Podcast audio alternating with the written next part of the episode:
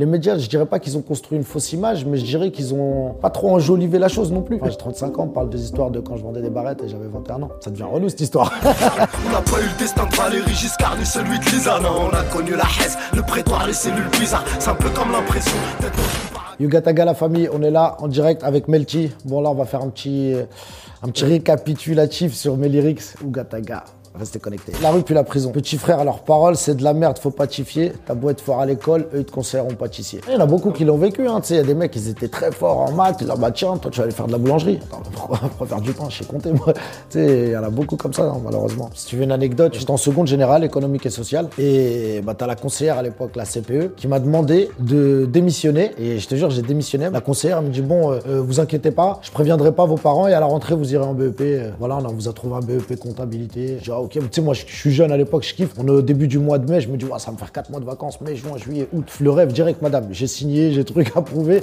Et pour te dire, alors, je suis mineur et ils en parlent même pas à mes parents, ils m'ont fait démissionner de l'école quand même. C'est incroyable. Au lycée Bergson, et c'était un peu la jungle là-bas. Ils ont préféré me faire démissionner. Tu sais, quand on te jette dans des, dans des écoles où, vas-y, il y a que des cassos, tu vas devenir un cassos. Te jure, t'auras beau essayer de travailler. Voilà, tu sais, entre cassos, on va devenir tous des cassos et ça va être compliqué. Crève en enfer. Le lendemain, j'étais posé, Hatta, dans ma Salah à Tessan, lorsqu'une équipe de SS débarqua et fit descente à la recherche de mon phone télé. Ils sont venus, ils m'ont même pris la télé, puis ils l'ont trouvé, ils m'ont envoyé au cachot ces enculés.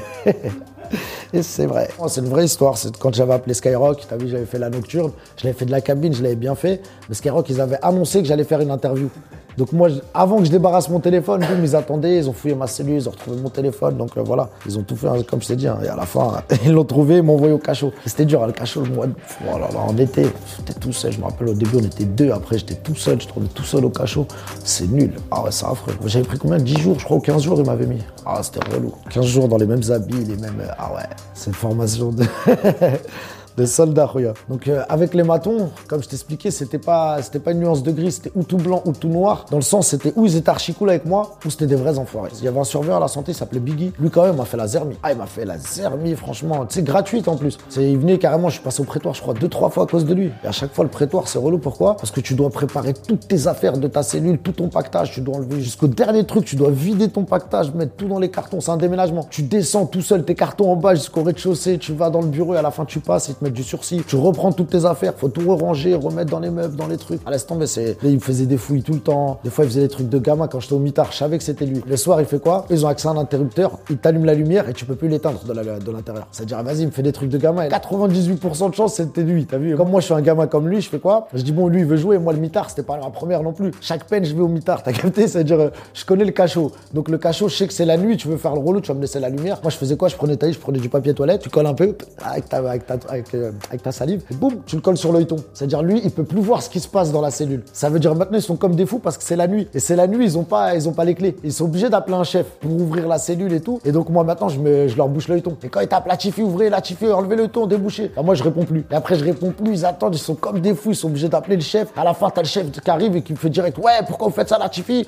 Vous allez repasser au prétoire. Je dis, Eh, monsieur, moi, je vous explique tout de suite, je suis pas un gamin. Je fais ça pourquoi? Parce qu'il y a des surveillants, c'est des gamins. Ils s'amusent à faire les gamins, ils passent la nuit, ils m'allument la lumière, ils me la laissent allumer pour que toute la nuit, j'ai la lumière allumée. C'est des trucs de gamins, donc on va faire les gamins. Même, je vous le dis, je suis prêt à parier, je sais même c'est qui le surveillant. C'est Biggie, vous allez le voir, c'est le gros. Vous allez voir que c'est lui qui était aujourd'hui euh, en train de tourner et de faire la ronde. Donc allez vérifier, parlez avec lui qu'il arrête de faire le gamin, je vais arrêter de faire le gamin et j'arrêterai de vous faire déplacer à minuit, une heure du matin. Il m'a regardé, il a dit, ouais, ça ouf, là.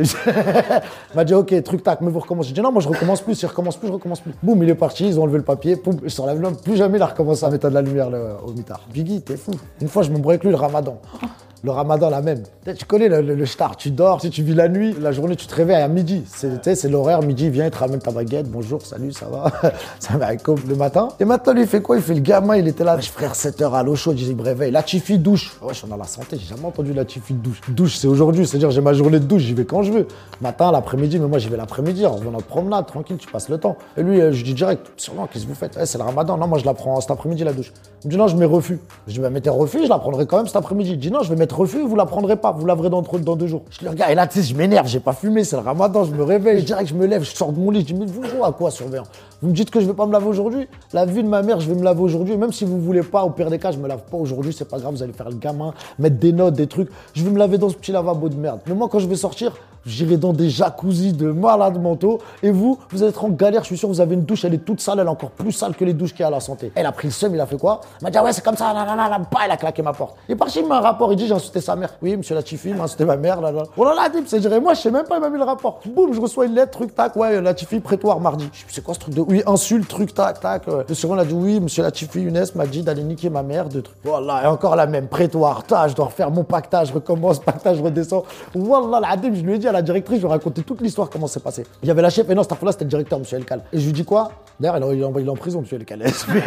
c'est, va, va voir le film, voilà. C'était le directeur de la santé, aujourd'hui, au star, laisse tomber. Et bref, c'était lui à l'époque, le directeur. Je passe au prétoire, voilà, je lui dis normal. J'aime sur regarder l'histoire, c'est ça. C'était le ramadan, il m'a réveillé, je lui ai dit, écoutez, moi, je vais avoir un jacuzzi, truc, vous êtes en galère, vous avez la haine et tout. Il m'a inventé. Je dis, monsieur, moi, je sais parler. Vous avez bien vu, je suis un rappeur, je suis un artiste, je sais parler, je sais m'exprimer. La prison, c'est la quatrième fois j'y vais. Je vais pas être con pour dire un surveillant, va niquer ta mère. Je suis pas un imbécile. Moi, je sais que je vais le blesser avec mes mots. Et les paroles, voilà, ça fait mal. Donc, je lui ai fait mal et je pense qu'il était blessé parce que je pense que vraiment sa douche, elle doit être très sale. Pour de vrai. Mais moi, en tout cas, j'ai insulté personne. J'insulte pas les, surveillants. J'insulte pas, je les vous vois, on parle bien, tranquille. Il y en a certains, la plupart, même carrément, je vous dis, je les tutoie. T'as vu, ça se passe en bon terme. Mais lui, Biggie, c'est, vas-y. Je lui dis, moi, je crois, j'écoute trop Tupac et il a le seum, je crois. C'est genre Biggie, ça devait être un vrai fan de, de Biggie. Il a le seum contre moi. Et après, vas-y, la même, bon, 10 jours de sursis. Et vas-y, à la fin, en fait, le sursis, ça te rajoute sur ta peine. Parce que 10 jours de sursis, en fait, c'est 5 jours de prison en plus. À chaque fois, 10 plus 15 jours, plus vers la fin, ils m'ont rajouté presque un web. Gratuit, battle, comme ça, j'ai rien demandé, moi. Dans ma cellule, je fume des oins. Je, galère, je regarde dans l'air. 11,43.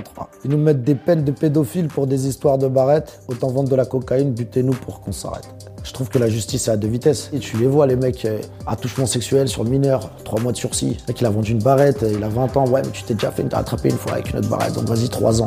3 ans pourquoi Là, j'ai fait quoi? J'ai gratté 30 euros, 20 euros. 3 ans pour 20 euros. Moi, je me mange que les cours. Je sais même pas d'où ils viennent. ta, ta. Ah ouais, laisse tomber. À toi. Laisse-moi te montrer à quel point je suis un mec sensé que j'ai envie de me caser. Donc ne te fie pas à mon casier et n'écoute pas les médias qui te font croire que je suis un diable. Les médias, je dirais pas qu'ils ont construit une fausse image, mais je dirais qu'ils ont, ils ont pas trop enjolivé la chose non plus. C'est-à-dire, tu sais, ils ont pris beaucoup le côté, voilà, police, police, police. Tu vois mystérieux, tu vois des gyrophares à côté. Tu sais, c'est voilà, c'est incroyable. Alors qu'il y a plein d'autres choses. J'ai quand même, j'ai fait beaucoup, beaucoup de sons. J'ai fait, j'étais, j'ai traîné beaucoup en studio. J'ai été très productif. J'ai sorti énormément de projets, énormément de sons. Tu sais, j'aimerais bien qu'ils parlent de ça. Je sais pas, ils parlent toujours, à chaque fois c'est la même histoire. Ouais, mais la cavale, ouais, mais la prison, ouais, mais le pilon, ouais, mais trucs. T'as on grandit à la fin, j'ai 35 ans, on parle des histoires de quand je vendais des barrettes et j'avais 21 ans. Ça devient relou cette histoire. je voulais.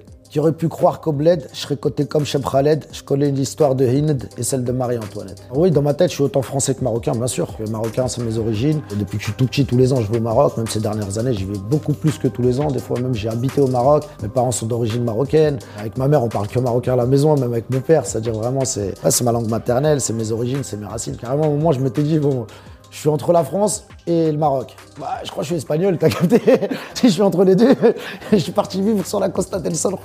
J'ai fait beaucoup de morceaux où je rappe en rebeu, donc ils arrivent vraiment à tout comprendre cette fois-ci, décortiquer vraiment tous mes lyrics et les comprendre. Donc voilà, ils apprécient beaucoup et à chaque fois que j'arrive au Maroc, frérot, ou même dans tout le Maghreb, hein, que ce soit l'Algérie, la Tunisie, tu sais, c'est vraiment, tu sens la, tu, sens la chaleur humaine. Tu sens pas cette, euh, cette, euh, cette jalousie, euh, ce truc au bled, je sais pas, c'est magique. Tu sens que de, que de l'amour. Je voyage beaucoup moi. Je. Je suis en règle, regarde. On va tout perdre. J'ai trop la dalle, fils, il y a qu'à regarder mes micros. Je devrais faire l'appel de la prière, mais c'est Iblis qui me tient le micro. Cette punchline, elle veut dire quoi? Dans le sens où, voilà, tu sais, je suis de la street, voilà, j'ai la dalle, fils. Tu vois ce que veut dire? Un micro dans le sens où, vas-y, j'ai déjà tout mangé, on nous connaît, on est des affamés, mais euh, je voudrais faire l'appel de la prière, mais c'est Iblis qui me tient le micro. Dans le sens où, des fois, la musique, j'aimerais bien essayer d'orienter les jeunes vers le droit chemin. Mais faut pas oublier que c'est que c'est haram. Donc, euh, souvent, j'ai le cul entre deux chaises, entre religion et musique, et tu peux pas mélanger parce que vraiment, pour moi, la musique, c'est vraiment. Voilà, c'est haram. United. L'Yuma, Yima, Brit Nharag, le França, la Khedma, la Gedma, la Shkoupi, la Madrasa.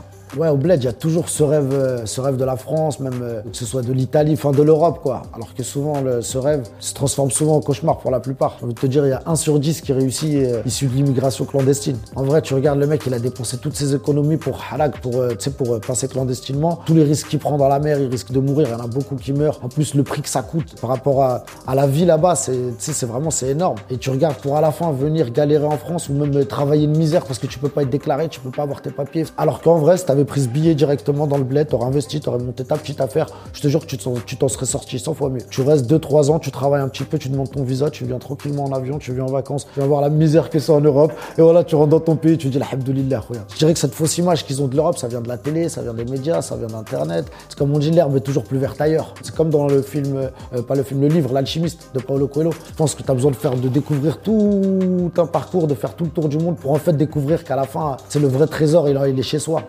Euh, vraiment, c'est tes racines, ton vrai trésor.